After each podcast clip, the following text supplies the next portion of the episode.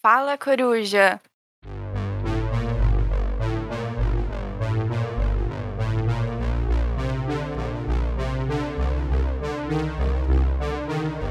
Olá, olá, querido ouvinte, seja bem-vindo ao Fala Coruja, o podcast do PET-SI, produzido por alunos de Sistemas da Informação da Universidade de São Paulo. Publicamos aqui episódios mensalmente falando sobre assuntos relacionados com tecnologia, programação, ciência de dados e afins. Se você chegou aqui pela primeira vez, segue a gente no seu agregador de podcast favorito, no Instagram e dê uma olhada nos episódios que já postamos anteriormente e fique ligado aí nos próximos que virão. Bem, faltou me apresentar, meu nome é Felipe Vasconcelos, sou aluno USP, membro fixo aqui do Fala Coruja, e a minha curiosidade é que eu perco tempo demais nas redes sociais e o negócio não para, ele vai te induzindo a querer consumir cada vez mais, eu estou tentando reduzir isso. Hoje temos aqui um convidado mais do que especial, que é o professor Luciano Antônio Giampietri que ministra aulas para o curso de graduação de Sistemas de Informação chamado Análise de Redes Sociais. E ele veio trazer aqui mais informações sobre esse tema, sobre essa disciplina para gente.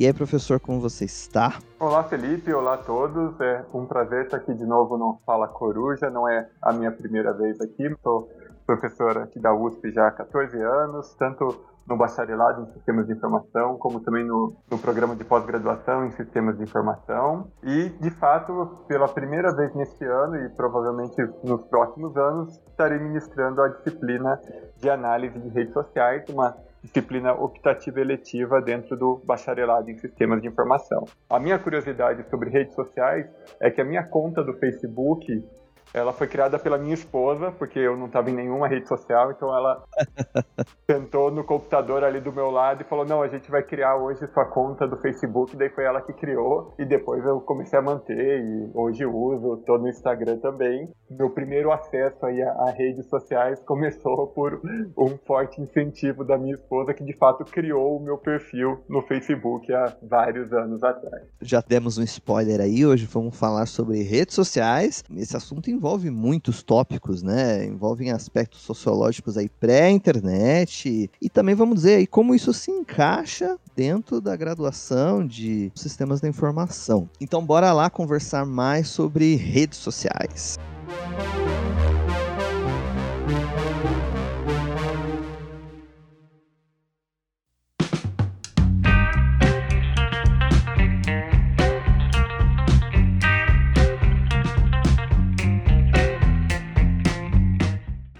bem, professor.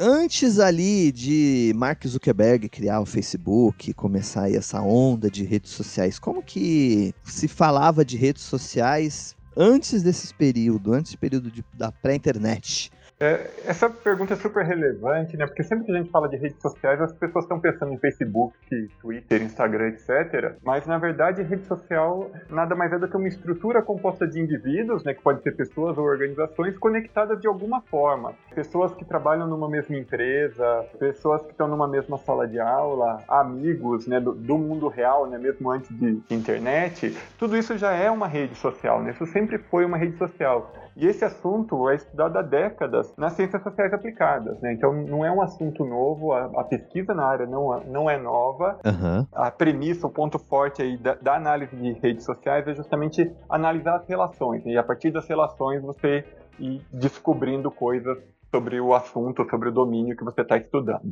Essa questão, professor, de redes sociais analógicas, né, antes das digitais, eu me lembro do caso de que antigamente existiam redes sociais por cartas. E um case bem famoso desse caso foi o do Leite Moça. Eles tinham toda uma rede de donas de casa que trocavam receitas e aí eles faziam umas revistas, uns encartes com essas receitas a partir das cartas que as donas de casa trocavam ali entre elas, mandavam para Nestlé, mandavam umas para as outras e foi a partir daí dessas relações na metade da década passada que se construiu aí todo esse arcabouço de receitas que a gente tem hoje em dia que são baseadas em leite moça que não é nem leite condensado, né? Se você perguntar uma receita para uma avó ou para uma tia, ela vai falar leite moça e não leite condensado, né? E aí, recentemente, as pessoas vêm desconstruindo isso. O leite moça vira o leite condensado, mas ao mesmo tempo, essa marca da Nestlé ainda é muito forte hoje em dia. Então é interessante, né, observar como essas redes sociais por cartas influenciaram toda a nossa gastronomia nacional, né? Na metade do século passado e vem trazendo isso até hoje. É, realmente, é, essas redes por cartas eram super famosas. Né? A, a, forma de interagir, ser humano, né? qualquer uma delas pode ser analisada do ponto de vista de, de análise de redes sociais. Né? Você precisa de, de indivíduos, precisa de seus relacionamentos. Né? E, e, de fato, né, muita gente conversava por carta, era uma coisa super comum até pouco tempo atrás. É, as pessoas, inclusive, podiam enviar jornal, né? mandar mensagens e trocar mensagens. Tinha tinha várias alternativas aí uh, que eram obviamente muito menos práticas ou muito mais lentas, né, entre você mandar uma carta, receber de volta, responder, pessoa receber a resposta Sim, sim. É verdade o que você falou agora, né? Em jornais e revistas, tinha ali a seção de que os leitores mandavam cartas, né? Pro veículo, aí ela selecionava algumas, colocavam lá, aí tinha o comentário do, do editor do veículo, comentava em cima. Isso já era uma rede social, né? Sim, exatamente no, né, numa escala bem menor, até pelo volume de coisas que podia ser, ser impressa e as respostas eram poucas também, porque não, não dava para ter muito espaço de resposta, mas também era uma rede social. Hoje a gente tem um volume de dados muito grande e, muito, e a atualização é muito rápida, né? Então, a análise de redes sociais justamente pode agora ser usada para entender, por exemplo, quais são os assuntos da moda que começaram hoje, né? Uma coisa que é, há, algumas décadas atrás era impossível da gente pensar, né? A gente fazia as análises de coisas que tinham ocorrido há poucos meses e isso era considerado algo super atual, né? Hoje em dia a gente vai tendo os tópicos quentes, né, trocando aí nas redes sociais diariamente e você pode ter uma análise sobre isso. Excelente. E sobre essa história do leite moça que eu comentei, quem quiser saber mais sobre o assunto, tem um podcast chamado Do Joio ao Trigo, que foi onde eu ouvi essa história, toda essa trajetória do Leite Moça. É o episódio chamado A Moça da Lata. A gente vai colocar o link para esse episódio aqui na descrição desse podcast. É um podcast bem interessante, ele conta toda essa trajetória de como a Nestlé construiu essa relação de marca com as donas de casa, que a gente, a gente conversando agora sobre isso, eu acabei de identificar que isso já era uma rede social realmente, né?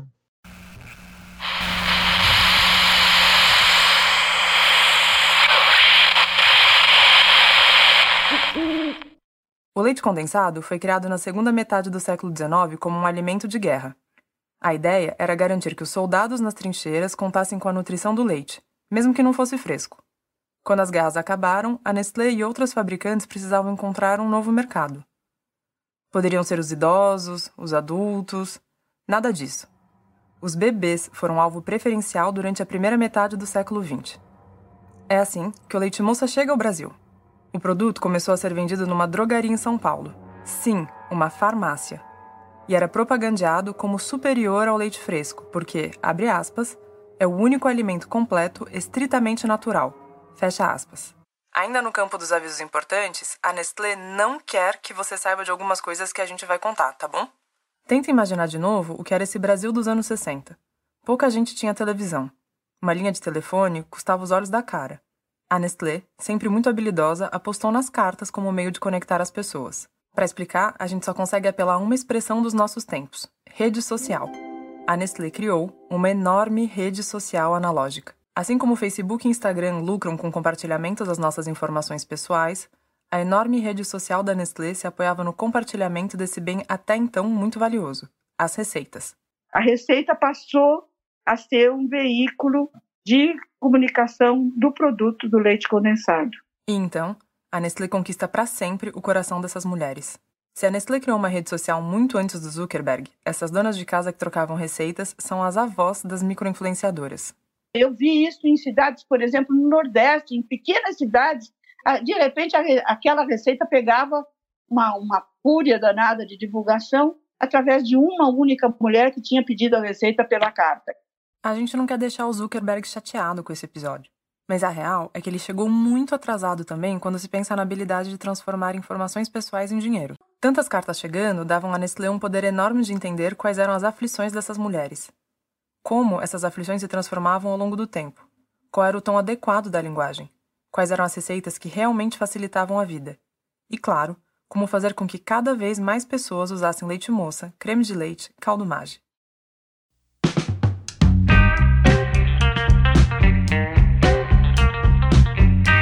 Muito bem, professor. E agora, passando aí dessa época pré-internet, agora entrando para a internet, como que a gente pode aí, o que, que mudou dessas redes sociais com a digitalização, né? Com a, a acho que na BBS ali em, nas décadas de 80, 70 já já começou a surgir, né? Exatamente. O, o, grande boom aí das redes sociais, ainda não no, no formato atual, né, mas na troca de informações de forma digital, usando a internet, começou ali nos anos 80, né? Daí explodiu nos anos 90 e só foi crescendo dali em diante. Mas de fato já nos anos 80 já, já teve um, um, uma grande, já tinha um grande volume de dados né, sendo trocado, de interações acontecendo de maneira online, e isso permitiu para quem faz esse tipo de análise, né, para quem realiza análise de redes sociais, ter um conjunto de dados novo e atualizado muito grande. Né? Então, é, realmente mudou de escala, de você estar tá estudando poucos indivíduos, ou dezenas, centenas de indivíduos no máximo, próximo para uma escala de milhares a milhões. Né? Hoje em dia, né, você pode, por exemplo, montar a, a rede social de de pesquisadores brasileiros que possuem, por exemplo, o currículo Lattes, uhum. e são milhões de pessoas, né? Você vai milhões de pessoas com dezenas de milhões de conexões, né, de interações entre essas pessoas de alguma forma. Uma análise do ponto de vista acadêmico, né, que, que ainda fugindo dessas redes sociais online populares, né, de fato, como Facebook, Instagram, etc, onde daí você tem milhões de pessoas com milhões de, de interações por dia, né? É um volume de informação que ah, não existia antes, estava estava muito longe de existir há poucas décadas, né? Então, em poucas décadas a gente teve essa grande mudança e com essa mudança vieram as oportunidades, vieram desafios, né? Que é muita informação, você tem que é, saber como analisar, porque antes com um volume pequeno de, de informação, ela, a informação era analisada manualmente, né? Então, uhum. você tinha artigos, livros, capítulos publicados justamente alguém que, que analisou um conjunto de todas as interações via carta entre duas pessoas famosas ou entre um conjunto de, de escritores, enfim. É, mas era uma análise totalmente manual que tem várias uh, vantagens no sentido de realmente ter um ser humano ali lendo, an analisando, refletindo e sumarizando a, as informações que ele tirou das interações entre essas pessoas. Por outro lado, agora você tem muito mais informação que pode ser analisada, que isso por si só, né, muita informação, informação atualizada, traz um ganho, uhum. mas traz esses desafios que a análise tem que ser automatizada também, né? É impossível você ter pessoas é, verificando manualmente um conjunto grande de informações, né? um conjunto tão grande de informações. Sim, sim, porque e a importância de você conseguir ter que categorizar tudo isso vem do mercado publicitário, né? Porque a fonte de monetização dessas redes sociais, ela vem de verba publicitária, né? Uma empresa que quer conversar com estudantes, por exemplo, não tem como ir lá alguém ficar filtrando e selecionando estudantes nas plataformas, né? Tem que ter um sistema automatizado que vai fazer isso e vai entregar isso de uma forma ali instantânea para um anunciante, por exemplo, né?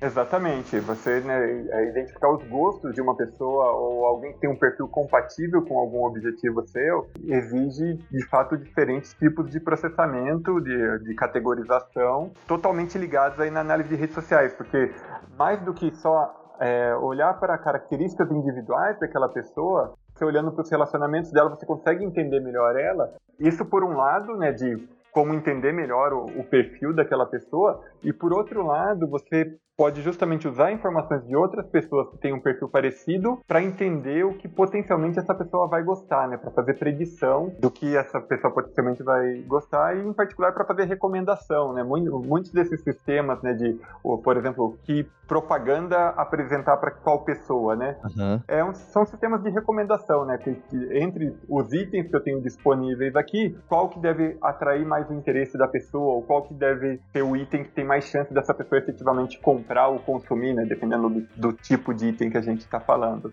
Novamente dentro de uma área é, ligada à análise de redes sociais. digamos que tem alguns filtros ali que a gente conseguiria aplicar que até seria fácil de para um programador conseguir categorizar, né? Então, por exemplo, se eu quero falar com pessoas de 20 a 25 anos, é só você ir lá no cadastro dos usuários, filtrar ali as datas de nascimento e pronto, você já tem um público. Mas hoje em dia, os algoritmos eles estão sendo tão precisos de que eu sem escrever em lugar nenhum, se eu consumo conteúdo de arquitetura, por exemplo, foto de projetos, de casas legais e tal, e ele me entrega isso. Então assim, como que o algoritmo ele consegue ter esse feeling de entender exatamente o que eu gosto e me sugerir mais? Tem, tem, tem algumas vertentes. Eu acho que é aí que começa o negócio ficar complexo, né? Vou começar respondendo a sua pergunta e depois o que me surpreende mais não é nem ele acertar isso, é acertar algumas outras coisas, mas eu já chego lá. Certo. É, com base no seu perfil de consumo, ele uh, vai usar um sistema de recomendação que geralmente vai ser baseado, né, ao olhar só para o seu consumo, em coisas parecidas que tiver que estão rotuladas ali como ah isso é um vídeo de arquitetura ou isso é uma imagem ligada à arquitetura, etc. Então é, a parte mais simples do algoritmo, na verdade, é essa. Ele olha o, o que você consumiu e uh, procura itens que têm propriedades parecidas com o que você consumiu. Certo. Daí ele vai além, né? Esse é o, o primeiro passo, que é um dos mais simples. Outro passo interessante é justamente ele compara o seu perfil com o perfil de uma outra pessoa que também consome, consome coisas parecidas com você. Então ele procura perfis parecidos e vê o que essa pessoa está consumindo ligado ao assunto de seu interesse e te recomenda também. Ainda são assuntos ligados ao interesse, olhando para o que você consome e já olhando direto para os produtos. Ele já precisa olhar para as outras pessoas que consomem coisas parecidas e, e a ideia do, do algoritmo é, ok, é, pessoas parecidas com você também consomem isso daqui.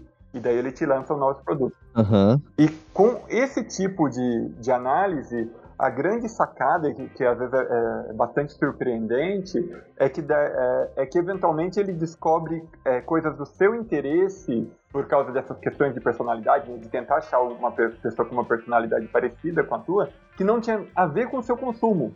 Uhum.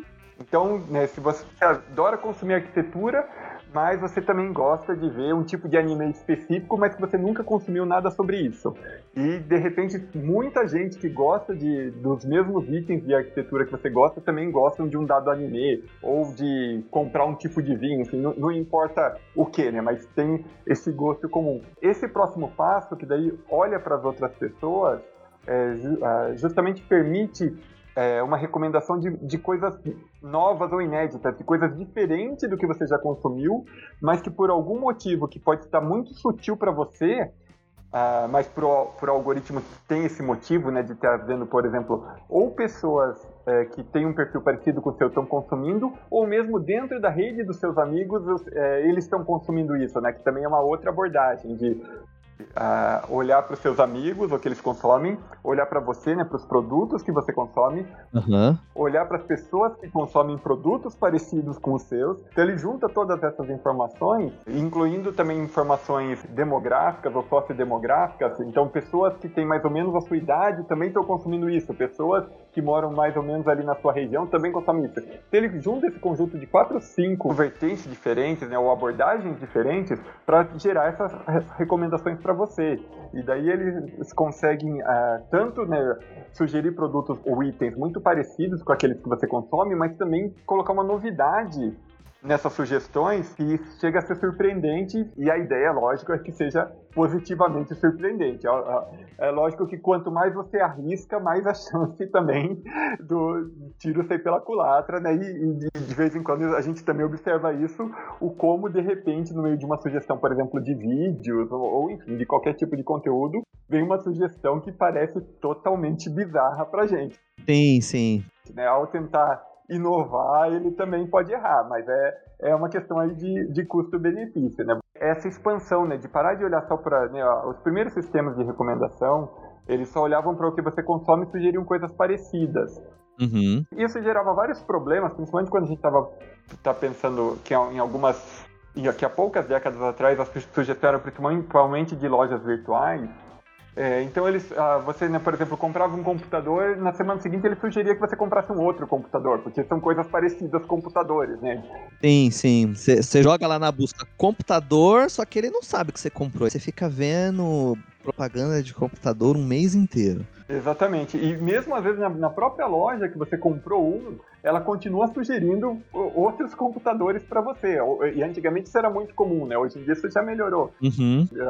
O algoritmo só era baseado nisso, em coisas parecidas com aquelas que você comprou. Eles foram expandindo, expandindo esse tipo de algoritmo para falar assim: ah, não, mas quem comprou computador também comprou mouse. Então ele sugeria mouse para você, né? Uhum. É, e esse tipo de coisa. E depois começou a ficar cada vez mais sofisticado de justamente é, olhar seus amigos, é, analisar todo esse aspecto aspecto sociodemográfico aí que te envolve para achar pessoas que, que também, né, que o perfil é parecido por essas características e não só por características de compra, para ir cada vez mais sugerindo, uh, ter sugestões cada vez mais variadas é, e eventualmente surpreendentes, sempre visando ser surpreendente de forma positiva, é claro. E o que mais assusta desses algoritmos, por exemplo, a publicação, eu tô vendo lá a publicação de arquitetura e de repente vem adivinho, como você exemplificou, né? Como ele sabe que eu gostei daquilo? Porque às vezes você gosta de um conteúdo, mas você não dá o like lá, né? Às vezes a gente esquece. Tanto que hoje em dia as publicações elas não são mais medidas nos likes, né? Elas são medidas na retenção. O Instagram, por exemplo, ele sabe que eu fiquei naquele vídeo até o final, então ele fala: opa, ele gostou, ele gosta disso aqui. Então vou mostrar mais para ele, né? A forma na qual ele consegue fazer, identificar isso, tá cada vez mais, mais precisa, né? Sim, ele cada vez é, você tá obtendo mais informações, né? Além de você ter informação do que a pessoa já consumiu, do que os amigos consumiram, do que as pessoas que têm um perfil parecido estão consumindo, você tem muito detalhe do como foi consumido, né? Sim. No caso de um vídeo, né, se você assistiu até o final, quanto tempo você ficou envolvido, simplesmente se você clicou num conteúdo conteúdo, mesmo se você não assistiu, quer dizer que ele chamou a sua atenção, pelo menos, para você é, se sentir instigado a clicar lá e, e, ver o que, que é, né? Por outro lado, um vídeo que você ficou pouquíssimos segundos ou um assunto que você é, mais de uma vez está ficando pouquíssimos segundos já deve gerar um alerta para o algoritmo para não te sugerir, né? Hoje em dia os algoritmos aprendem a o que sugerir e também ao que não sugerir, né? Então você tem coisas que você dá notas positivas e ele também aprende a dar notas negativas. Então alguém com um perfil muito parecido com o seu está consumindo tal coisa que você não consome, mas eventualmente ele já tem notas negativas suas em relação àquele item, então ele não vai sugerir. Por outro lado, se é uma coisa que ele não tem informação nenhuma, ele fala, ah, é, é, é algo que vale o risco, né? Vou, vou sugerir e quem sabe, né, é a primeira vez que eu estou sugerindo, quem sabe ele gosta, então vamos ver se ele clica, se ele vê até o final, etc. Mas justamente, você além de ter todo um conjunto extra de informações que vão muito além do seu consumo próprio, tem-se muitos detalhes novos que não se tinham antigamente, né? Inclusive, quando você comenta ou, ou curte, né, o like ele ainda é importante, né? Mas é que é, é, antes ele, é, ele era super importante, agora ele é menos. Uhum. Quando você comenta sobre um assunto também, né?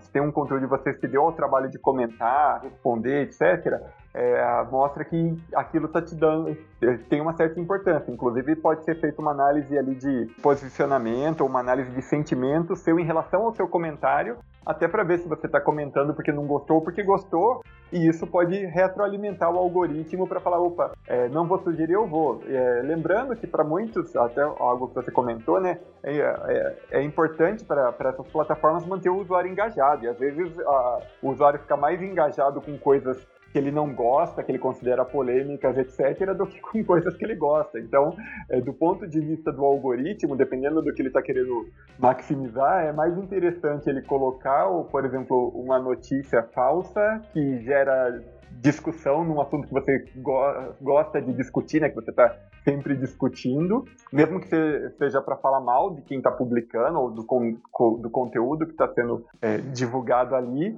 são contrárias ao que você acredita, mas que vão te fazer estar tá engajado ali na, na, na defesa do seu ponto de vista. Dentro dessa parte que você entrou agora, né, que o algoritmo quer que você engaje, ele quer movimento na plataforma, né? E é exatamente o que você falou agora de que o algoritmo se sugerir alguma coisa que vai te provocar emoções, às vezes negativas, né, de uma fake news, de um absurdo político, que aquilo por ódio vai te fazer comentar, ele cumpriu o objetivo dele, né? Ele deu o check dele ali. O algoritmo ele, é, ele é ingênuo nesse sentido, né? Ele tenta maximizar alguma função que, que o programador falou para ele o, o, que, que ele tá, tem que maximizar, né? Se, se é para maximizar engajamento, para ele não é, tanto faz se o engajamento tá te deixando feliz ou infeliz, né? Isso tem toda uma outra área de, de você de fato né, ter, ter, algoritmos mais responsáveis, Sim. né? Porque isso pode causar diferentes tipos de problemas, inclusive de saúde, inclusive muito graves. Uhum. Visando a aumentar o engajamento, muitas vezes coisas polêmicas aumentam o engajamento e muitas vezes notícias falsas são super polarizadas e super polêmicas, né? Então, nesse contexto, né, a, a aumentar o engajamento pode facilitar ou ampliar a divulgação de notícias falsas, né? Então tem que, tem que sempre pensar, né, do lado do desenvolvedor ou das empresas, de ter responsabilidade também. A gente tem que ter responsabilidade social, né? Isso é, não é abordado a fundo na disciplina nova, porque de fato tem toda uma outra área, é, ou outras áreas, na verdade, da, da computação que focam nisso, né? Hã?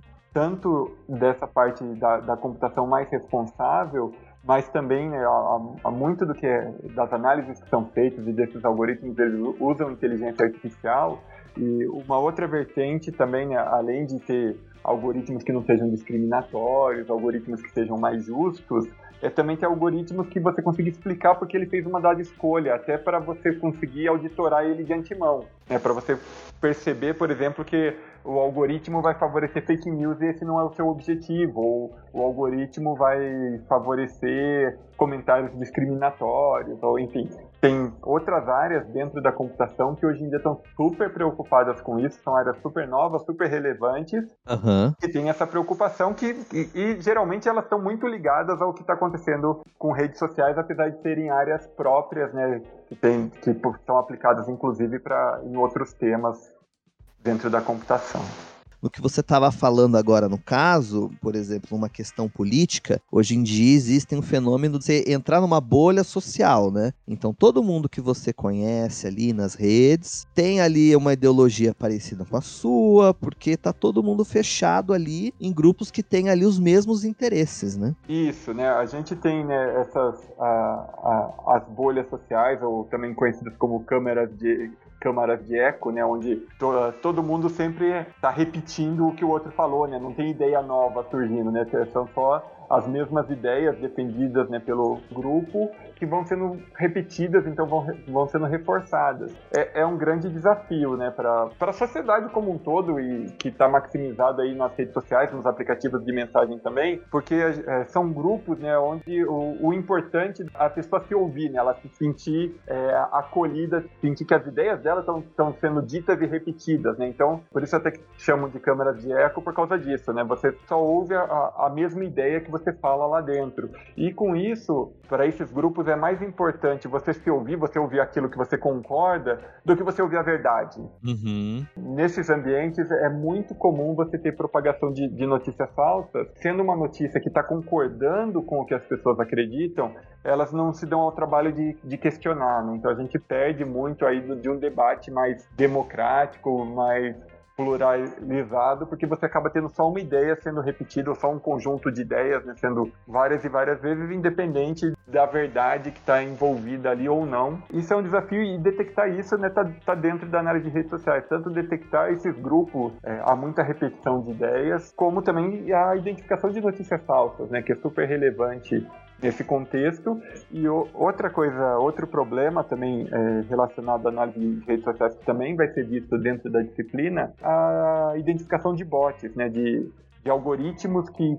gerenciam contas e tem diferentes propósitos, né? Ser um bot em si não necessariamente o bot ele é feito para causar algum mal, mas muitas vezes sim, inclusive tirando vantagem dessas bolhas ideológicas, né? Ele analisando o perfil de alguns grupos ou perfil de usuário, de um usuário individual, né, de conjuntos de usuários individualmente, ele percebendo que o usuário tende a seguir uma certa ideologia, a acreditar em algumas coisas, ele pode começar a fazer uma divulgação muito forte de notícias falsas, mas de coisas relacionadas ao que o usuário acredita. Então ele não só pode acreditar naquelas notícias falsas, como sendo algo no qual ele acredita e que ele está recebendo, ele pode compartilhar, né? Então, por isso, notícias falsas são muito compartilhadas, né? É, quando esses bots entram nesses grupos, ou, ou há grupos de bots e, e botnets, né, redes de bots construídas, e acabam que já tem uma influência muito grande, porque são muitos algoritmos, mesmo que cada um tenha poucos seguidores, acaba gerando um volume muito grande. De um modo geral, esses seguidores são justamente as pessoas que estão acreditando naquele, naquilo que é divulgado por esses bots. Né? Então, é, a tendência dessa pessoa também compartilhar isso, não só no, dentro da rede social na qual ela está inserida, mas daí também mandar no grupo da família do WhatsApp, em outras coisas, é, né, em, em, em, outras redes sociais, por exemplo, é, é bastante grande. Né? Então você acaba tendo um estrago muito grande potencializado por esses, por, pela formação né, dessas bolhas ou dessas câmeras de eco. E as próprias redes sociais ainda estão penando para fazer esse controle, né? Porque uma das ações que eu vejo durante a época mais severa ali do Covid, sempre quando uma publicação tratava sobre esse assunto, tinha um ali próximo ao tweet ou embaixo do vídeo do YouTube que avisava é, e que dava links da OMS falando sobre o Covid e esclarecendo ali informações sobre, né? Sim, perfeito. Mas mesmo assim, o volume de dados que é produzido, eu acho que não dá tempo de identificar, né? Não há como fazer uma moderação manual, né? Não, com certeza. É tudo via algoritmo, tem que ser, né? Você, você tem diferentes abordagens para isso, né? Inclusive, você falou do Covid, agora recentemente começou a ter também sobre as eleições, né? Quando é detectado que é um assunto relacionado às eleições também, tem link, acho que para o TSE, enfim, tem, tem um aviso ali semelhante ao aviso que tinha para Covid. Agora, né, nos últimos meses, eles estão começando a colocar também, pensando nas eleições presidenciais uh, brasileiras, né? Então, então, eles geram esse alerta que, que que ajuda no sentido né, de falar, olha, é, aparentemente essa postagem tem a ver com isso, informações oficiais podem ser buscadas aqui, mas que talvez na prática a influência nem seja tão grande. Quer dizer, é, é bom ter um alerta, não, não é ruim ter um alerta, mas para muita gente, ou a pessoa não, não vai dar muita bola pro alerta, ou não vai procurar informação real, porque de fato muita gente vai estar só defendendo o que, que ela é, qual é o interesse dela. Mas voltando ao ponto em si, né, que é como monitorar isso, como identificar isso, uhum.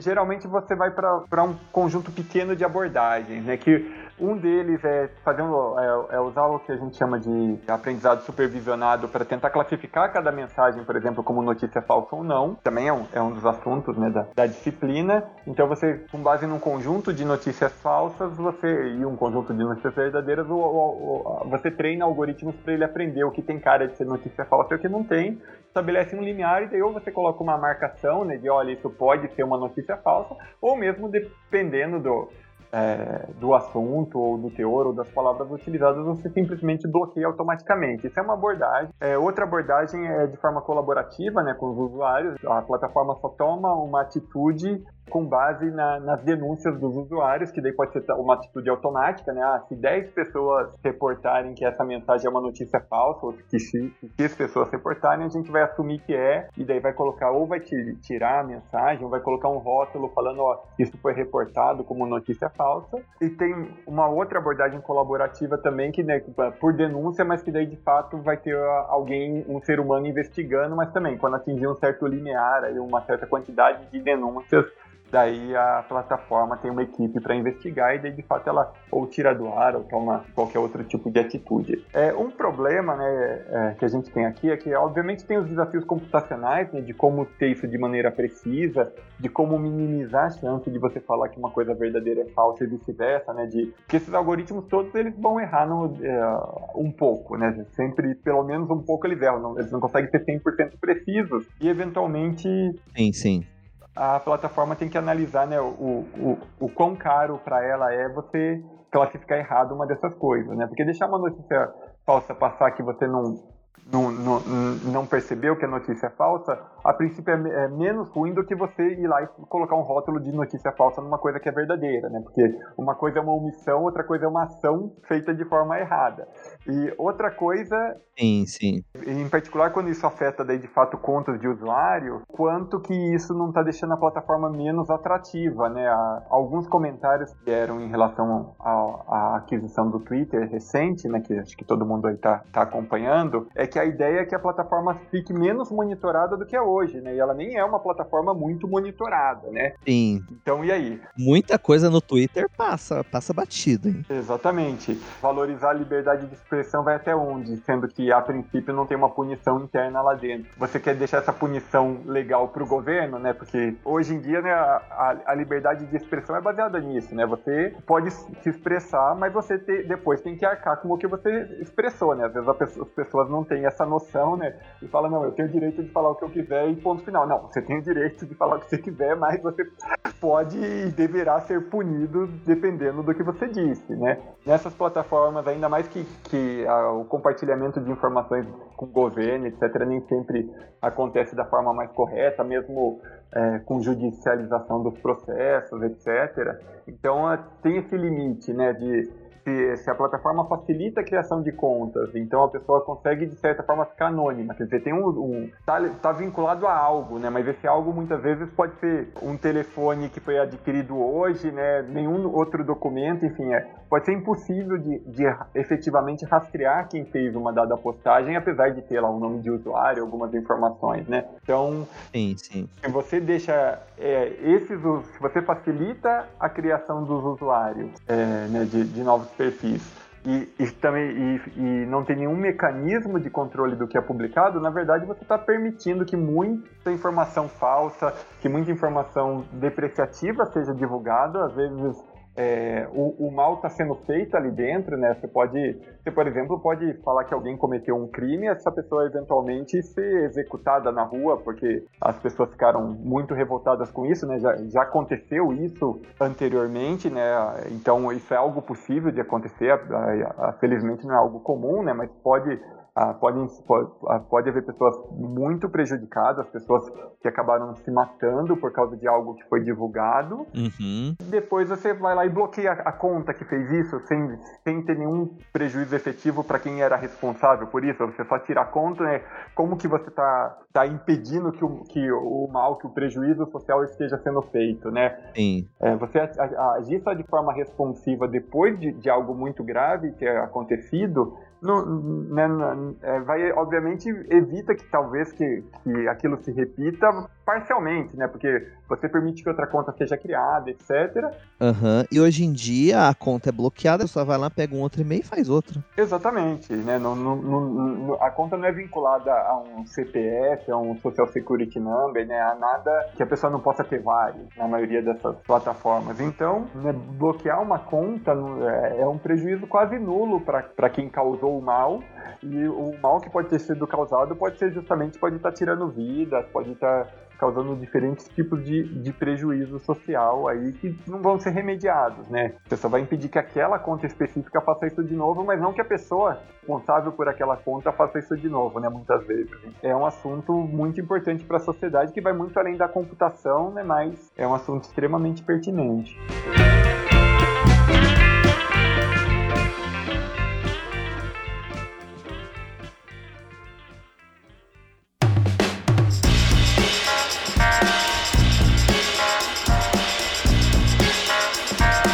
Você acha que a gente saiu muito da disciplina ou a gente ainda está bem dentro da discussão aqui? Na verdade, a gente está falando de vários problemas que são tratados na disciplina. Eu vou até ler aqui de, o, o, programa da disciplina, que ele é curtinho, tem três linhas, para todo mundo que está nos ouvindo, né, ver como isso está se encaixando aí no que a gente está conversando, né? Certo. O programa da disciplina de análise de redes sociais, uhum. ele tem como objetivo, né, apresentar uma visão geral do que é uma rede social e como representar isso de forma computacional, né, para a gente poder analisar obtenção, organização, limpeza e enriquecimento dos dados, é, medidas globais e locais das redes, diversos desafios computacionais é, relacionados à análise de redes sociais, e aqui sim tem muito do que a gente discutiu, vou exemplificar aqui o que está de fato no programa, que é recomendação de itens ou produtos, predição de relacionamentos, atribuição de autoria, análise de sentimentos, detecção de bots, entre outros, né? inclusive o que a gente comentou aqui né, de identificação de notícias falsas. E só para justamente aproveitar né, que a gente voltou a falar especificamente da disciplina,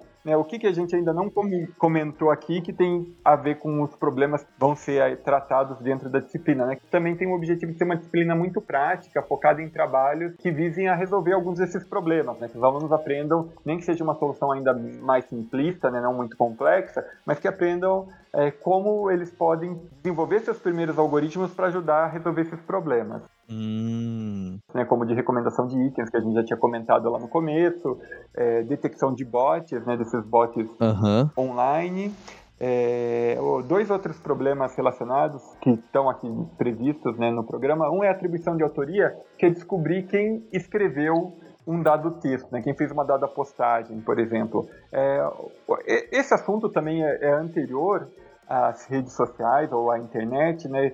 E, e, e, um dos primeiros casos e mais famosos era tentar identificar quem foi o autor de um texto que tinha era um texto importante para para uma área ali e tinha dois autores e as pessoas estavam na dúvida de quem escreveu, e quando as pessoas citavam o texto, tinha gente que citava que era o autor A que tinha escrito, tinha pessoas que citavam que era o autor B. Então a detecção de autoria é, era feita justamente é, para indicar quem era o autor correto do texto, mas como uma coisa positiva, né? De puxa, ele é o dono do texto, foi ele que fez e é importante que a gente reconheça que ele fez, né? Hoje em dia na, nas redes sociais online, a, a detecção de, de, autoria muitas vezes é no sentido contrário. É justamente ah, a conta de alguém foi fechada porque ele estava é, sendo muito ofensivo, divulgando notícias falsas, etc. E daí ele vai lá e cria uma outra conta. Uhum. Um Donald Trump da vida. Uhum. E daí ele é banido, e só que daí ele vai lá e cria uma outra conta com outro nome e continua publicando as mesmas coisas, né? Então, é, se o que está sendo publicado lá, de fato foi ele que é a pessoa que escreveu, você consegue com é, com técnicas de atribuição de autoria automáticas é, identificar com uma precisão muito alta se, se aquele texto foi feito por aquela pessoa ou não, né? Então, dado um conjunto de pessoas que você já tem vários textos, no, várias postagens, enfim, publicadas por aquelas pessoas, e você vê um texto novo, você consegue identificar com uma precisão bastante alta quem é o autor daquele texto. Então, pode servir, inclusive, para bloquear uma nova conta dessa pessoa que já estava banida, né? Então, é, é, no contexto de análise de redes sociais, a, a, a identificação de, de autoria ou atribuição de autoria também serve para isso. Serve não só né, para você, se você tem um texto que você não sabe quem é mais uma pessoa diz que é o autor, você conseguir de fato identificar com uma boa precisão quem merece o, a, né, o reconhecimento por ter feito um texto, se é um texto bom, um texto importante, enfim. Mas também serve para o contrário, de se você como se tem no, novas contas ali publicando um conteúdo meio duvidoso, você tentar identificar se não é de alguma das pessoas que já foram banidas e não deveriam estar ali publicando. Então esse é um, é um outro desafio que é tratado dentro da disciplina, né, atribuição de autoria. É, um outro uh, problema que é estudado é a predição de relacionamentos, que tem duas, uh, tem duas vertentes uh, principais na, na, análise de redes sociais. É, uma delas a gente fala que é a, a, a identificação de links faltantes, que é, que é, mais ou menos o que, por exemplo, o Facebook faz, ou o que o algoritmo de, de, de sugestão de amigos dele faz, principalmente, né? O, o núcleo dele trabalha muito com isso, que é o seguinte, ele tenta, entre a, os usuários que de alguma forma ele percebe que estão próximos de você, tentar falar, olha, eu acho que você é amigo dessa pessoa, né? Ele faz uma sugestão de amizade, mas muitas dessas sugestões você já é amigo da pessoa de fato no mundo real, mas no mundo virtual esse link ainda não existe. Vocês dois não foram lá e falaram, ah, de fato nós somos amigos, né? Então, esse problema Sim. é conhecido como é, detecção de links faltantes ou predição de links faltantes e está dentro ali da, da, da predição de relacionamentos ou predição de links, que é justamente isso. Você tem vários indivíduos, alguns são amigos dos outros ou tem algum relacionamento um com o outro, no, nesse exemplo, uma relação de, de amizade, e daí você fala, você percebe os padrões que estão lá e falam, cara, é, o Felipe deve ser amigo do Bruno, então vou sugerir isso para eles, porque, e muitas vezes né, no mundo real vocês já são, mas no mundo virtual, né, nessa, nessa representação online, de, de, dessa rede de amizades, vocês ainda não são. E tem um, um outro problema Sim. relacionado que é um pouco mais desafiador, que é de fato a predição de, de, de links futuros, no sentido de que, é, no, mesmo no mundo real, por exemplo, é, essas pessoas não são amigas, mas elas compartilham tantas coisas em comum que vale a pena sugerir que se elas se, se um virar amigo do outro, eles vão se curtir, vão comentar no comentário, né, responder as postagens dos outros, etc.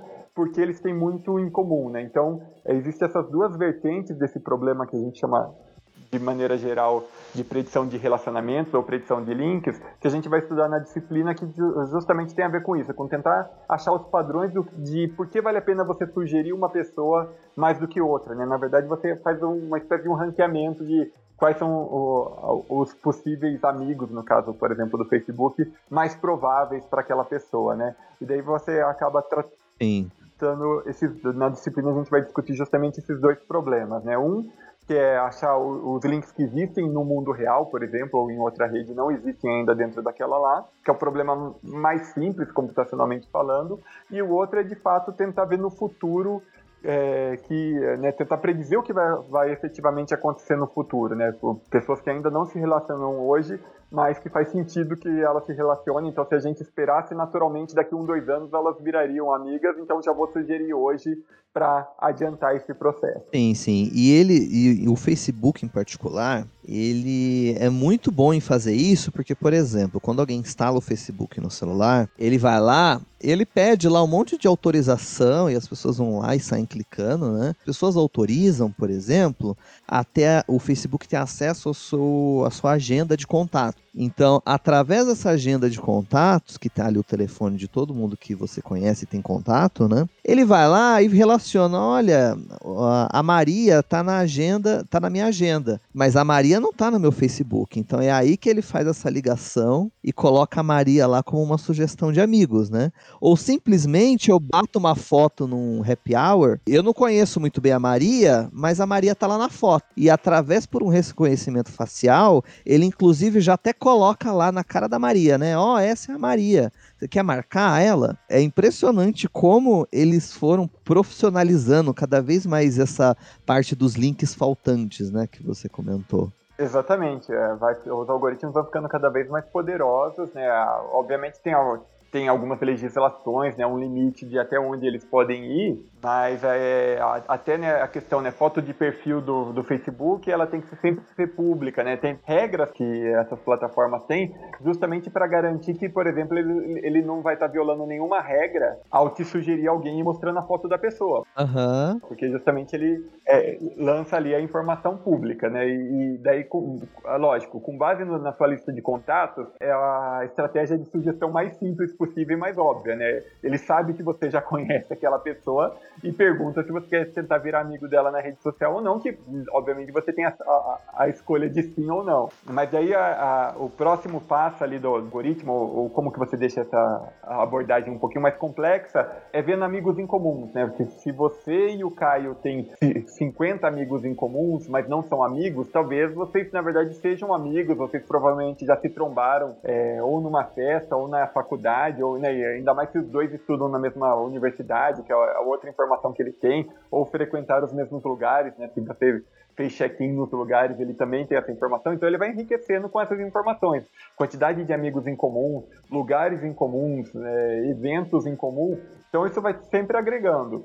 E é chegando ao ponto também de tentar achar pessoas com um perfil parecido, mas que não sejam, é, mas que não tem tanto em comum, é aí que ele sugere aqueles uns amigos mais inusitados, né, mais é, que, né, que, vo que, você olha lá e fala, não, mas essa pessoa que foi sugerida, só tem, eu só tenho um amigo em comum com essa pessoa, né, enfim, de onde que veio essa sugestão. É, mas também, e, e, outra estratégia também é perfil em comum, né, se você está adicionando várias pessoas que têm um perfil parecido, tanto é, sociodemográfico, ele também pode começar a perceber que vale a pena fazer esse tipo de sugestão para você. Uhum. Então ele também vai aprendendo ali o. Assim como de, de, produtos, né? A sugestão de amigos muitas vezes é muito parecida com sugestão de, de itens em geral, né? De, que pode ser produtos, itens de consumo, no sentido de, de, de ele tentar perceber o que você, entre aspas, gosta, né? O que o está funcionando né, para ele continuar sugerindo aquilo lá para você. E também outro ponto que eu lembrei aqui quando estava falando de detecção de bots, existia algumas ferramentas para quem trabalha com redes sociais que, por exemplo, você dava instruções para essa ferramenta e ela ia lá e ela curtia fotos de acordo com o que você instruiu para ela. Então, voltando lá ao exemplo de arquitetura, eu, eu, você programava um bot para dar like em todas as fotos tivesse a hashtag arquitetura. E aí esses bots iam lá porque isso é uma forma de você, de certa forma, engajar o seu perfil, né? Então, para quem trabalha com mídias sociais, isso algum tempo atrás era comum, inclusive é, os primeiros eles iam lá e metralhavam like para todo lado, né? Uhum. O Instagram, por exemplo, eles começaram a identificar que esses perfis que ficavam dando like incessantemente aí em um curto período de tempo, eles identificavam que isso poderia ser um bot e eles começaram a cortar esses, esse bloquear perfis que tinham muitas interações. Aí os bots de redes sociais iam lá e começavam a dar um espaço de tempo ali para dar uma mascarada. E hoje em dia eu não sei como que tá é, o andamento disso. Não sei se essas plataformas existem ou se os algoritmos realmente conseguiram aprender é, exatamente como essa a bloquear esse tipo de plataforma e ela passou a não existir mais, né? É, na verdade, a, a venda de bots é, é, um mercado quentíssimo até hoje, ou de botnets, né, que são conjuntos de bots.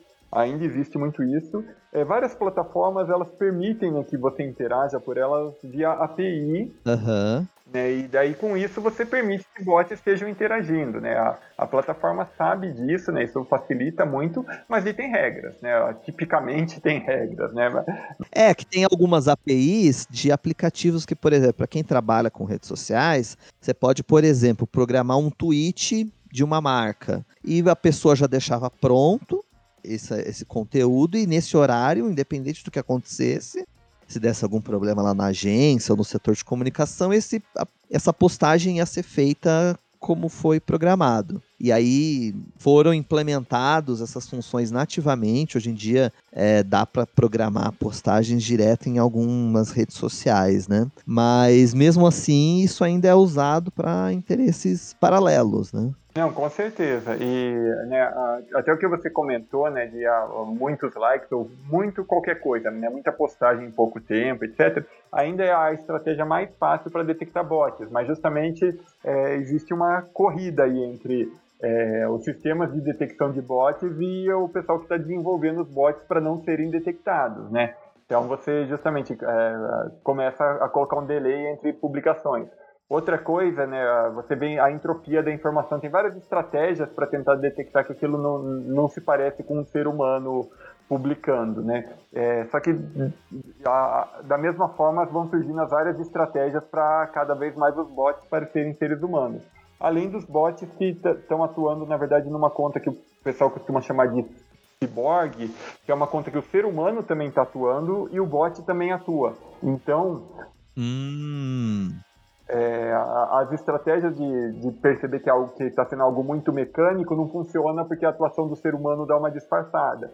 Então é, é, é mais é uma outra estratégia de desviar a atenção dos sistemas de detecção de bots. Outra estratégia que tem sido muito utilizada, justamente para você conseguir, né, inclusive para por motivos não muito bons, né, ter, ter uma ampla divulgação que seja de uma notícia falsa ou de qualquer outra coisa, é, ou mesmo para geração artificial de um trend topic, você usar, ao invés de você usar um bot ou poucos bots, você usa centenas ou milhares de bots, essas botnets, essas redes de bots. Então, cada bot individualmente vai estar publicando pouco, o conjunto desses bots vai estar publicando muito. E é, e é bem mais difícil de detectar essas redes do que era de detectar um bot individualmente fazendo que tivesse um volume muito grande de publicação. Ah, entendi. Então, ao invés de um único perfil fazer 30 postagens ali sobre um um assunto. Você pega ali 30 perfis diferentes e cada um deles faz uma postagem. Então fica mais. Exatamente. E daí é muito difícil rastrear. Fica mais mascarado, né? Exatamente. Sobre o mesmo assunto, inclusive um. É, um vai lá e curte e concorda com o comentário do outro, mas não de todos, para eles não ficarem é, né, não, não, ficar muito tão explícito que estão agindo em conjunto. Né? Então, é, isso realmente é, consegue enganar muitos dos sistemas. Né? E você, inclusive, consegue gerar né, assuntos quentes, trend topics, artificialmente, né? porque você com, começa cada um postando sobre o mesmo assunto ou a mesma hashtag, né? É, discutindo algum assunto em, em, em grupos diferentes, em seus perfis, ou mesmo em respostas a comentários de outras pessoas sobre um dado assunto. E por serem muitos, né, isso ganha um volume muito rápido, volume grande de maneira muito rápida, né? E, e daí é difícil de detectar. E se você conseguir mesmo assim detectar que alguns são bots, é, ainda sobram os outros. E se eventualmente você conseguir detectar que aquilo é uma rede e pegar todos eles, né, o assunto já esquentou, já está sendo é, recompartilhado é, pra, é, por seres humanos. Já provocou ação em pessoas reais, né? Exatamente, já, já caiu na rede e não, não vai desaparecer mais. Né? Então, o mal já foi causado, né? se o objetivo fosse causar qualquer tipo de, de prejuízo, já aconteceu. É como se fosse uma fagulha de um incêndio, né? Exatamente, eles colocam fogo não entende. Se, se, você apagar essa fagulha, a floresta toda já está pegando fogo, né? Exatamente. Você pode ir lá e anular todo mundo que, que acendeu o, o primeiro fósforo, né? Mas eles acenderam um monte de fósforos em lugares diferentes. Ao apagar esse fósforo, na verdade, a, a, a floresta já incendiada não, não, não, vai resolver o problema. Aí chega o povo e fala assim: ah, censura, porque o, a, a fagulha lá foi bloqueada. Aí e aí vira outro problema também, né?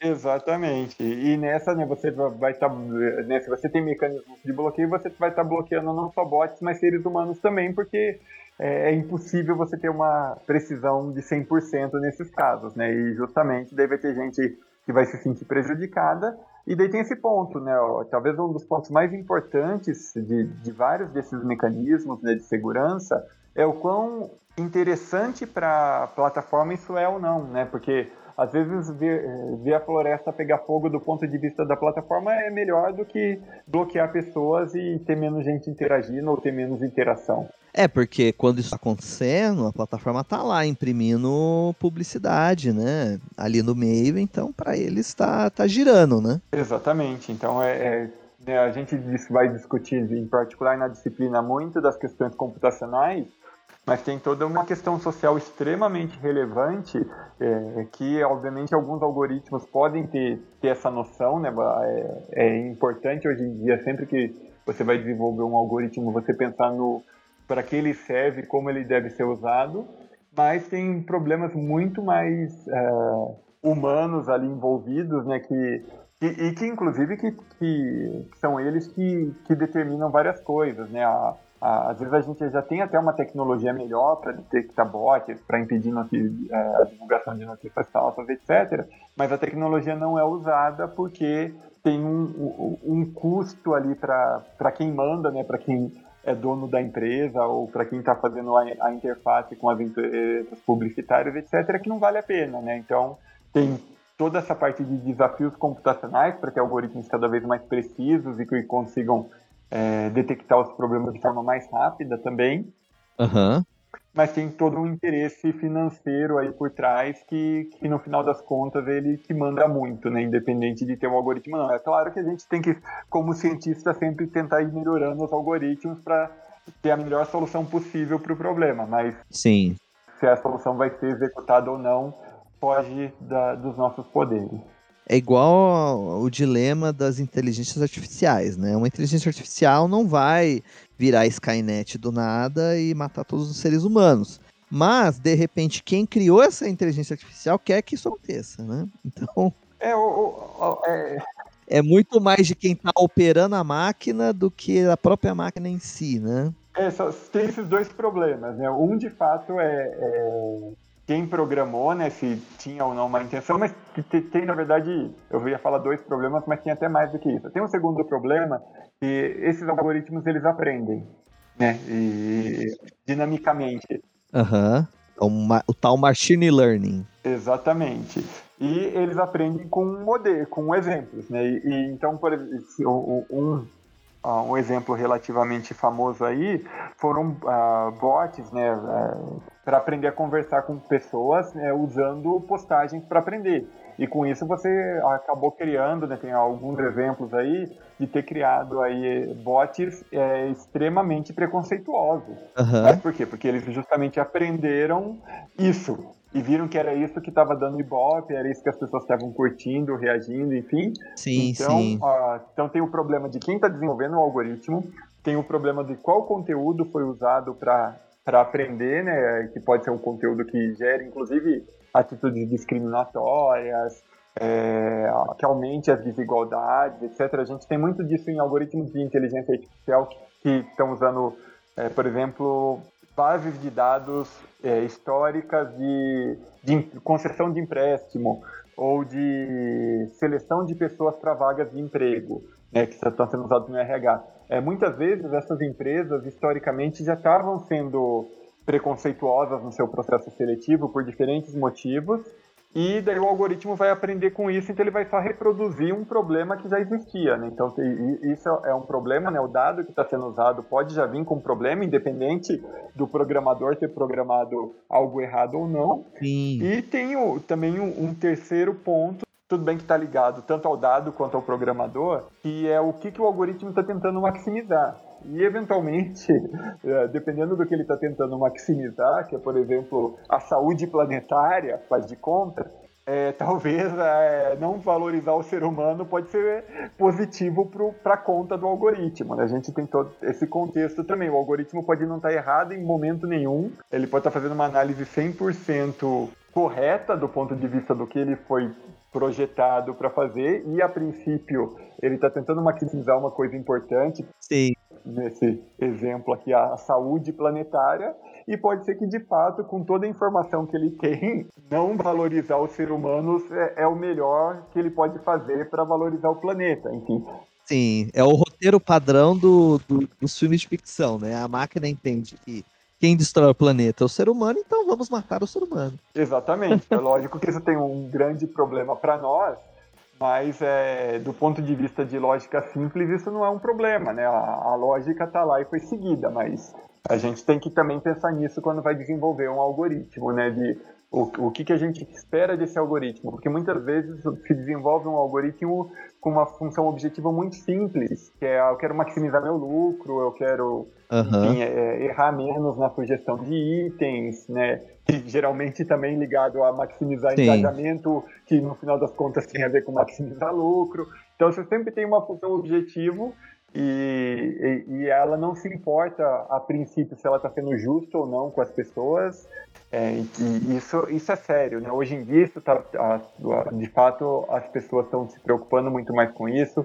Isso juntando com a, a Lei Geral de Proteção de Dados, é, que, tem a, que fala da responsabilidade né, de você conseguir explicar por que, que uma atitude foi tomada. Então, isso torna ainda mais importante um cuidado maior com o desenvolvimento de um algoritmo, inclusive para você antever que ele pode ser um algoritmo preconceituoso e modificar o projeto dele para que ele não seja, né? Então, é, são vários assuntos que, de fato, uh, tão, é, entraram na moda há pouco tempo, mas são super relevantes já, já há algum tempo, mas agora eles estão todos super aquecidos aí.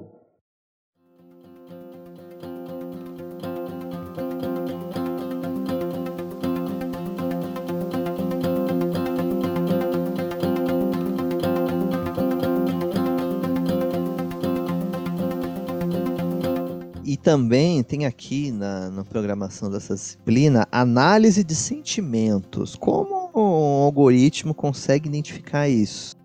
Me deixou curioso. É ótima pergunta e, e, e para que, que isso serve também é uma, uma, é uma pergunta que segue a essa primeira pergunta, né?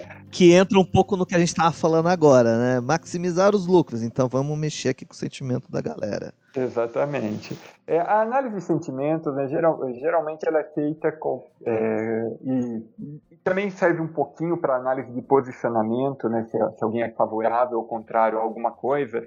É, é já, deixa eu já ir para a aplicação, depois eu volto de o, o, como isso é feito, né? Sim. Você usa isso muito para questão política, por exemplo, se, né, se a pessoa está sendo favorável ou, ou contra um assunto, um projeto de lei, um político, um partido, e daí você consegue né, fazer, por exemplo, uma campanha focada nessas pessoas, ou no caso, como aconteceu recentemente, focado nos indecisos, né? Você consegue é, analisar o que a pessoa posta e descobrir tanto o posicionamento dela ou, ou, e também o como ela se sente em relação a alguns assuntos, né? Daí, daí vem a análise de sentimentos e daí você consegue fazer uma, por exemplo, uma pessoa que está muito angustiada porque ela é a favor do casamento gay e ela está preocupada com isso e você vê que sempre que fala que tem uma notícia que nega, a pessoa fica triste, ela posta lá textos falando que está triste, etc. Então, você consegue, a, a, partir do momento que você consegue descobrir né, que ela está tá ficando triste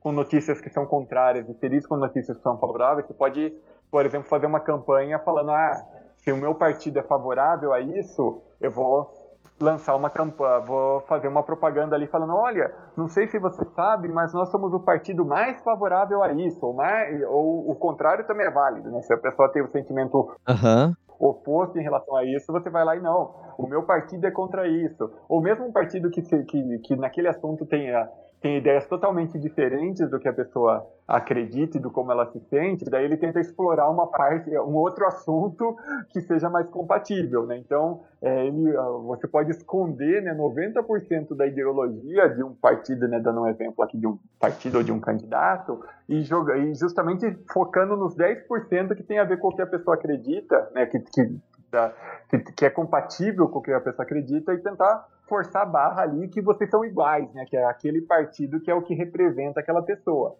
Uhum.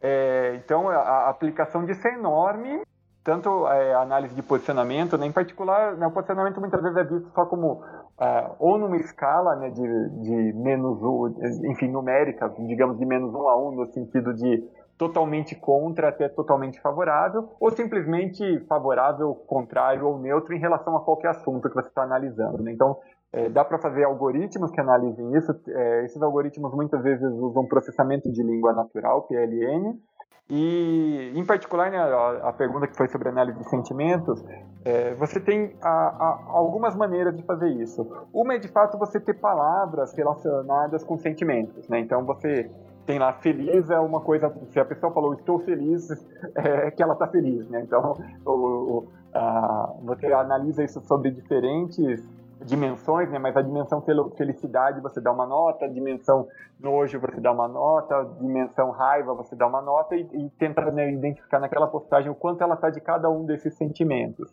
É, daí isso funciona como? Tem alguns dicionários né, de palavras já é, pré-determinadas que são, né, ah, essa palavra costuma aparecer em posts ligados à felicidade, essa impulsos de raiva. Você faz uma análise também se tem um não na frente, uma negação, etc, né? Porque estou feliz e não estou feliz tem que ter, tem que gerar, né, uh, sentimentos opostos. Exato. Então você não, não pode ser ingênuo de, de ver a palavra feliz e falar, ah, esse é um post positivo, né? A pessoa escreveu lá. Sim eu nunca mais serei feliz na minha vida. E você fala, ah, é positivo porque tem a palavra feliz. Não, né? Então você acaba fazendo uma análise mais contextual dessas palavras, né? Analisa essas palavras dentro do contexto no qual eh, elas foram escritas e também você consegue usar né, é, algoritmos de classificação de, uh, que, que, é aprendizado supervisionado é, também com, né, com um conjunto de modelos de, de frases de postagens que foram anotadas manualmente, por exemplo, é, né, por pessoas falando, ah, essa, essa é uma postagem feliz, essa é uma postagem triste, essa postagem, ah, o sentimento de maior destaque aqui é a raiva, etc. E daí você extrai características desse, desse texto que incluem né, quais foram as palavras ditas, em qual ordem, é, se, quais emojis foram colocados ali no meio, e daí o, o, o algoritmo aprende um padrão então, uma nova mensagem, uma nova postagem que siga mais ou menos aquele padrão, o algoritmo pode falar: oh, eu estou convicto que essa é uma postagem é, que a pessoa está feliz, é, ou mesmo que está feliz em relação a algum assunto, ou, ou que está se posicionando, e daí volta a parte de posicionamento, né? Ou que está se posicionando de maneira favorável ou contrária a um dado assunto, né? E daí com isso você trabalha com publicidade, trabalha com é, com política, né, com propaganda política de uma forma muito intensa, mas você também pode usar isso para outros propósitos, inclusive para propósitos bastante nobres. Né? Você pode usar isso, por exemplo, para detectar que uma pessoa está tendo sintomas depressivos.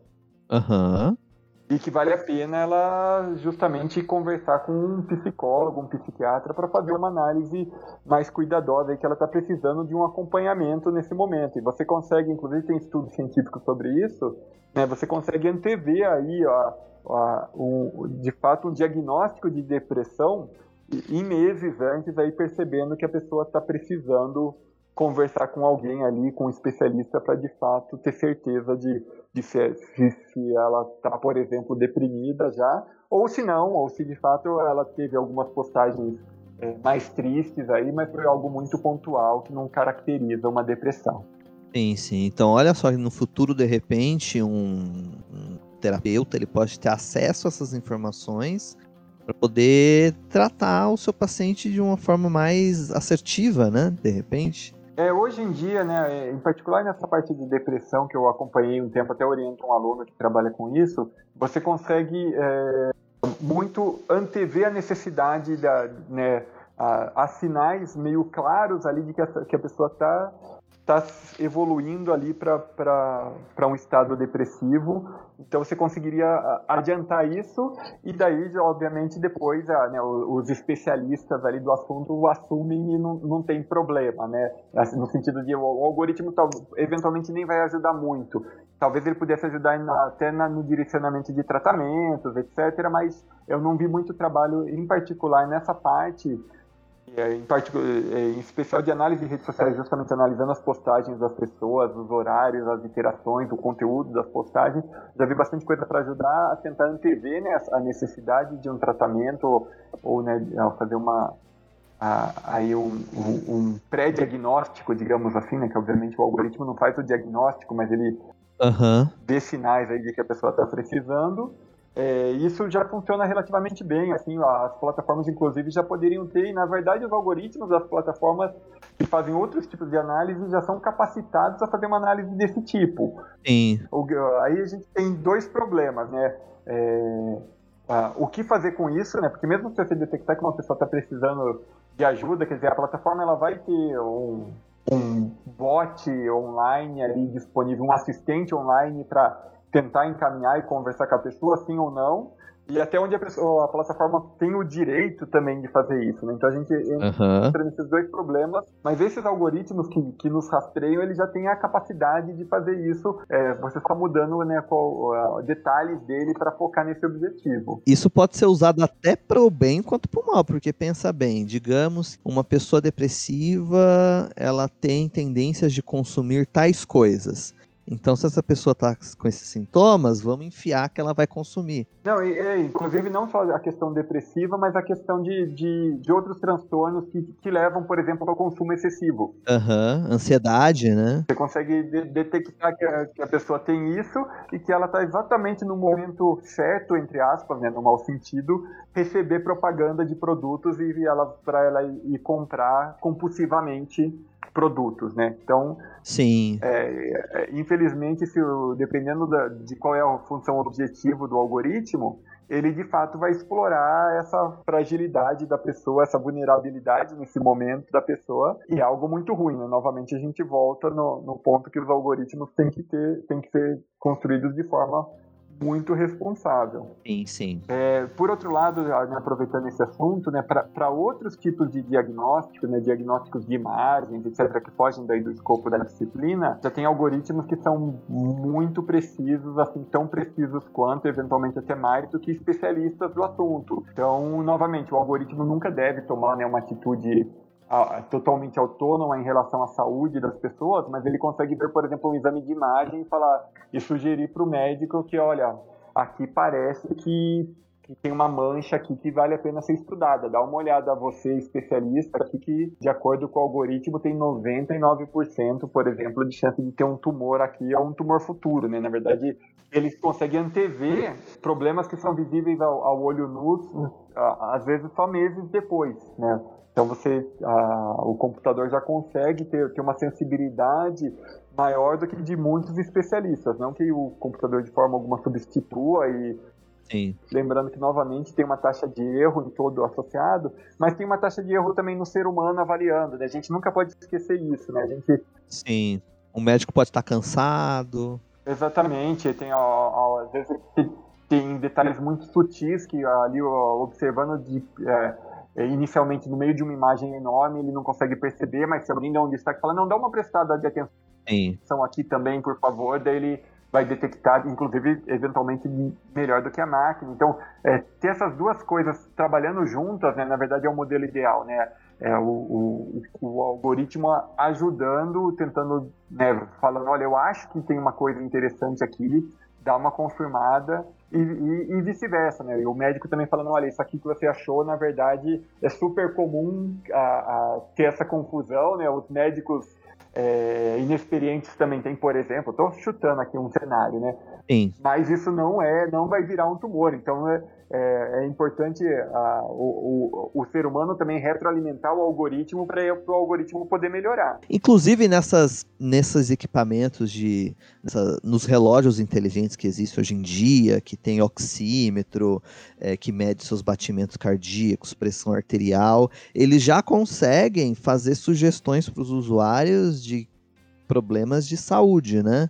Então, se a pessoa está ali com uma arritmia cardíaca, algum problema nesse sentido, esses gadgets já fazem esse tipo de sugestão para as pessoas. É, exatamente. E a sugestão padrão, né? Ele, ele avisa o contexto e fala, ó, procura um médico. Sim, sim. tá na hora de procurar um especialista para até para ver em detalhes o que está acontecendo, que pode ser uma coisa, inclusive, específica da pessoa, que não vai levar nenhum problema maior, mas é tá fora do padrão da maioria das pessoas, ou não, né? Ou pode ser uma coisa super grave e urgente que se demorasse ali mais alguns dias, uh, poderia virar um problema de saúde até irremediável. Sim, principalmente no quesito de doenças silenciosas, né? Que é difícil de, de se diagnosticar, de identificar, e aí um equipamento como esse pode ir lá e dar esse, esse alerta, né? Com certeza. Esse... É, inclusive, né, hoje em dia, monitoramento de pessoas idosas, etc., é super importante, né? Porque ah, muitas vezes a pessoa fica ali sozinha, etc. E às vezes está tendo uma variação de, de questões de saúde ali, né? Ah, o, é, oxigênio, batimento cardíaco, pressão, e ninguém está acompanhando e, ah, e até a pessoa não consegue depois pedir socorro sozinha, né? Então tem muitos desses assistentes que já fazem, já acionam remotamente, né? Ou um parente, ou uma equipe de saúde falando, olha, tem algo estranho aqui, é, é, bom dar uma checada. Sim, sim. Eu me lembro que há alguns anos atrás, a minha avó colocou um marca-passo. No período inicial que ela utilizava o marca-passo, ela andava com um aparelho que era um pouco maior do que o celular, assim.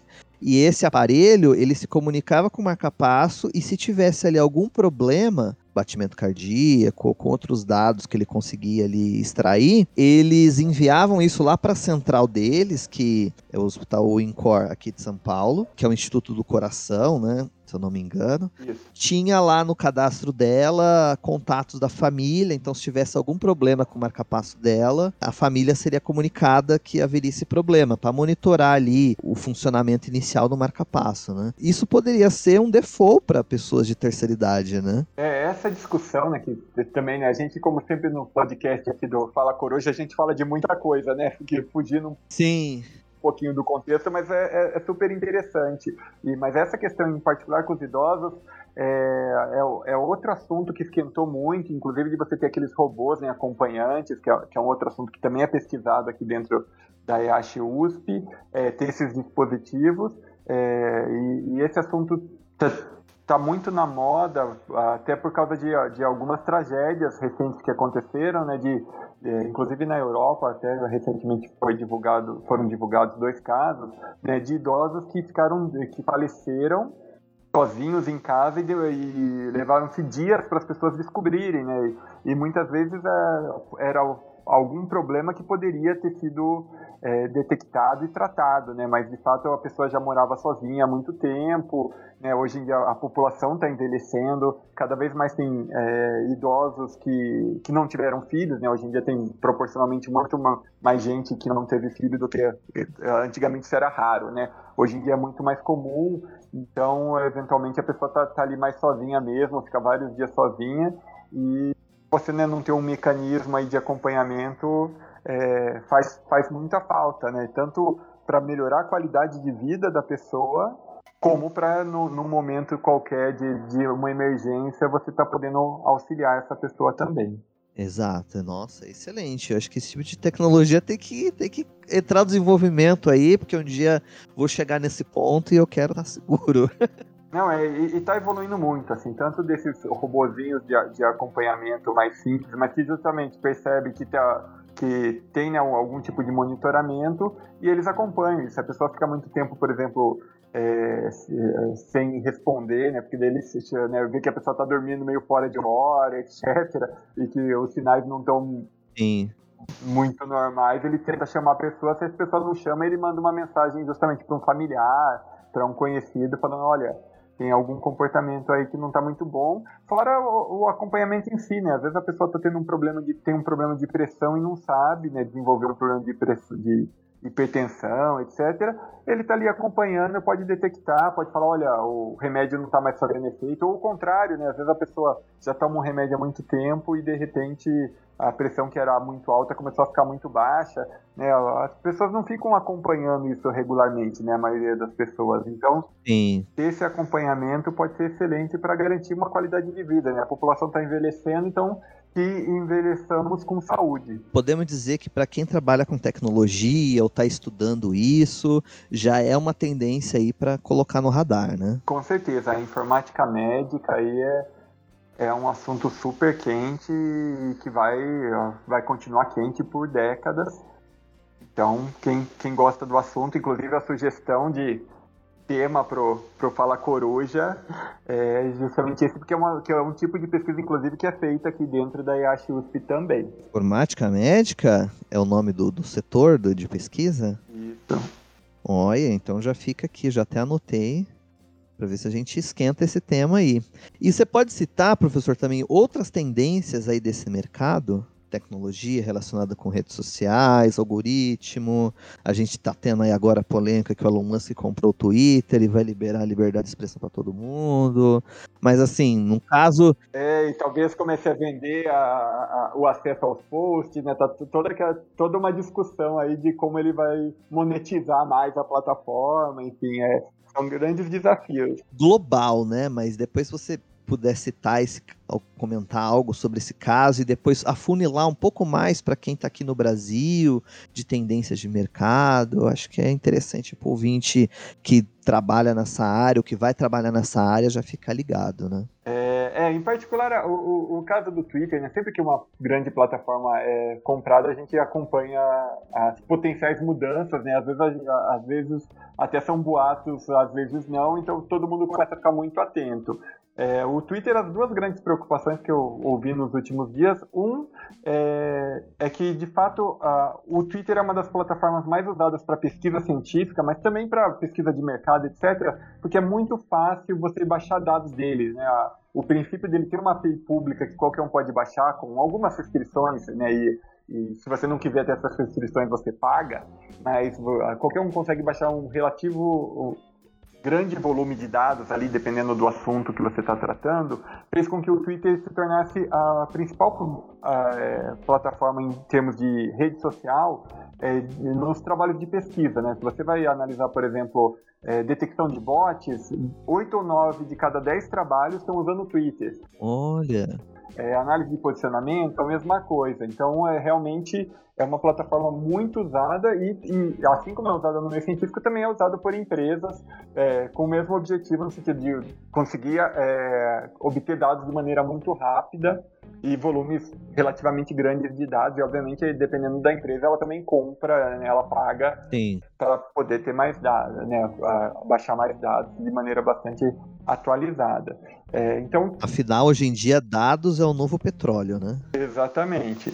E, então, uma preocupação inicial é se vai ter a, a, alguma diferença aí na, em, no como o Twitter ganha dinheiro com os dados, né? Então, isso está todo mundo atento, tanto empresas quanto o pessoal do meio científico, né? Inclusive, é, a API tem uma licença acadêmica também, que você já consegue baixar mais dados se tiver relacionado a projetos de pesquisa, né, do, que a, do que o uso normal da API, sem precisar né, de nenhuma autorização extra, que também não é, não é uma quantidade absurda de dados, mas é uma quantidade bastante grande. Então, para pesquisa científica é, é, muito boa. Então, está todo mundo preocupado se isso ainda vai existir, se vai ficar mais. se tudo vai ser pago, enfim. Então, e, e, essa é uma das, uma das grandes preocupações. E a outra é, é se de fato vai ter esse aumento da, entre aspas, liberdade de expressão ou, ou, a diminuição dos mecanismos de controle, né, que é algo que foi comentado aí nos últimos dias, e o impacto disso na sociedade, né? Se você, de fato, permite que qualquer coisa seja publicada, eventualmente até é, elimina o conteúdo, mas depois de ele já ter causado um estrago, ou bloqueia quem produziu esse conteúdo, mas depois de causar um estrago, é, é, um assunto que socialmente ainda precisa ser muito bem discutido, né? O que a sociedade acha que é o melhor, né? Ter mais ou menos controle com todo o cuidado de qualquer uma dessas direções, né? Controle demais é, é muito perigoso, mas sem controle nenhum pode ser também muito perigoso, até mais perigoso, né? Enfim, a gente tem que é, identificar o que é melhor para a sociedade. Precisa de uma discussão muito ampla sobre isso. É,